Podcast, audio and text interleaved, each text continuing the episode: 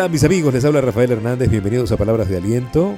Gracias, estoy agradecido por el cariño y porque usted nos sintoniza y porque, bueno, no solamente nos escucha, sino también comparte este mensaje con más personas. Gracias, gracias a ustedes llegamos a miles y miles de personas en el mundo entero con el podcast Palabras de Aliento. Gracias por suscribirse a Anchor FM, a Google Podcast, Apple Podcast y todas las plataformas Spotify. Gracias, gracias, gracias en el episodio de hoy. Sea anormal.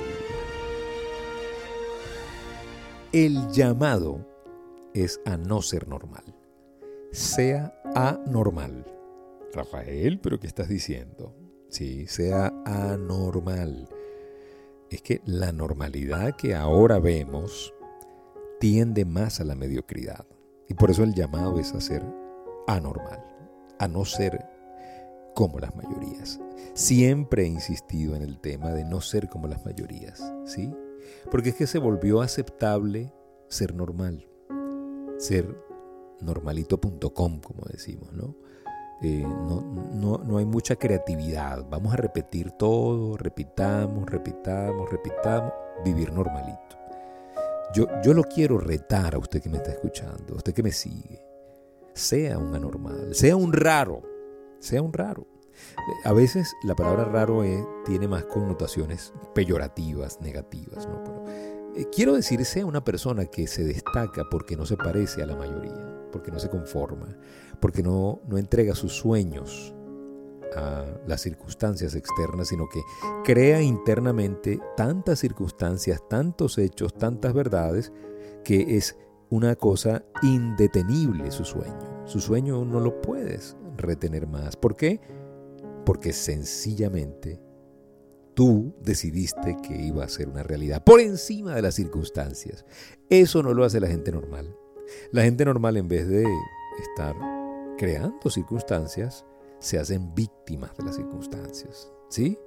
En vez de, de crear una mejor economía, se hacen víctimas de la economía. Pero Rafael, ¿cómo voy a crear una mejor economía en una economía tan deprimida? Precisamente en economías deprimidas es donde más la gente crea soluciones y es donde más se han gestado las riquezas. Pregúntele a Carlos Slim qué hizo para ser uno de los hombres más ricos del mundo. ¿Usted sabe lo que hizo? En la crisis más terrible de México, el señor Carlos Slim se dedicó a comprar pequeños negocios uno tras otro. Gente desesperada vendiendo su negocio. Él llegaba y le hacía una oferta y la gente se lo regalaba prácticamente. Logró crear tantos activos productivos que apenas hubo un viraje, él mismo participó en ese viraje de la economía y logró ser parte de la solución. Y cuando tú solucionas un problema, dependiendo del problema que solucionas, va a depender también el ingreso que está llegando a ti. Por eso, nosotros tenemos que entender que la vida no son las circunstancias, no es lo que nos pasa, es lo que hacemos con lo que nos pasa. Por eso necesitamos no ser normalitos, ser anormales. Una decisión que no es popular, porque sabes que la popularidad se rige por la normalidad.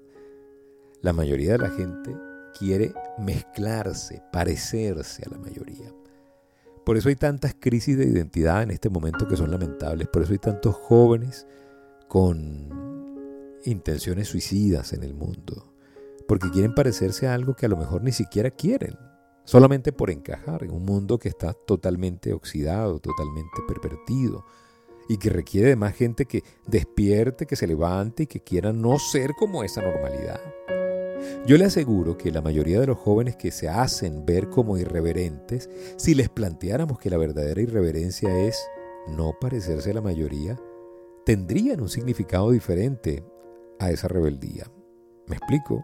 O sea, buscarían ser, ser ellos la diferencia y no parecerse a esa oxidación moral que hay allá afuera. O sea, nosotros tenemos la decisión de crear con nuestra vida, de hacer con nuestra vida una vida soñada, una vida como la hemos planificado, como la queremos, o una vida temida, como la vida que tememos. Es nuestra decisión.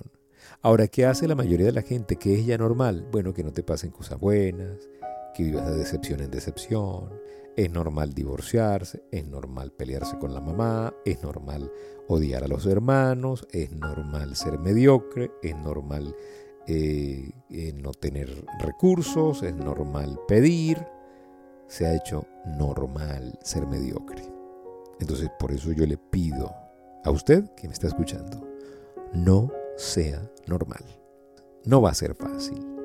Va a ser más fácil parecernos y mezclarnos y querer encajar. Sí, pero la puerta angosta es la que nos lleva.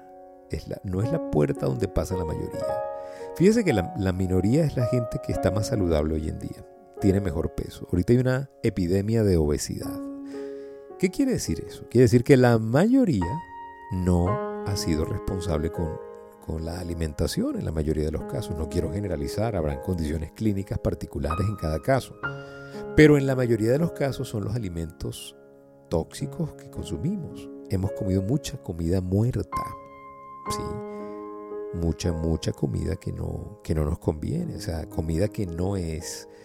Eh, eh, ¿Qué quiero decir con esto? comida procesada. No comida que viene de la naturaleza. Necesitamos comer lo que viene de la naturaleza. ¿Qué viene de la naturaleza? Yo, por ejemplo, soy carnívoro. ¿sí? Y como la proteína que viene de la carne. De respeto al que no come carne. Yo creo que es vital comer la proteína cárnica, ¿sí? Del pollo, del pescado, de la carne. Pero no entremos en ese tema. El tema es que no podemos ser como la mayoría, porque la mayoría se está intoxicando, muchachos. La mayoría está logrando niveles de toxicidad alarmantes. Por eso mi preocupación es que sean como la mayoría. Yo le digo a mis hijos, le digo, no sean como la mayoría, sean individuales, sean diferentes, sean una obra maestra. Dios los hizo en serio, no los hizo en serie. nos hizo en serio. Nos dio talentos únicos, es una obra maestra. Usted es una obra maestra andante, no hay nadie como usted. ¿Por qué usted ser normal, normalito? No, eh, destáquese, sea mejor, sea excelente en sus propuestas y siga adelante. Recuérdelo, no sea normal. No le estamos dando lugar a la creatividad, a los talentos, al llamado de grandeza, porque eso ya no es normal. Porque no es normal los héroes. Mire, no hay, no ha habido un momento donde hay, donde exista tanta necesidad de héroes como este momento. ¿Por qué buscar los héroes por fuera cuando usted lleva un héroe por dentro?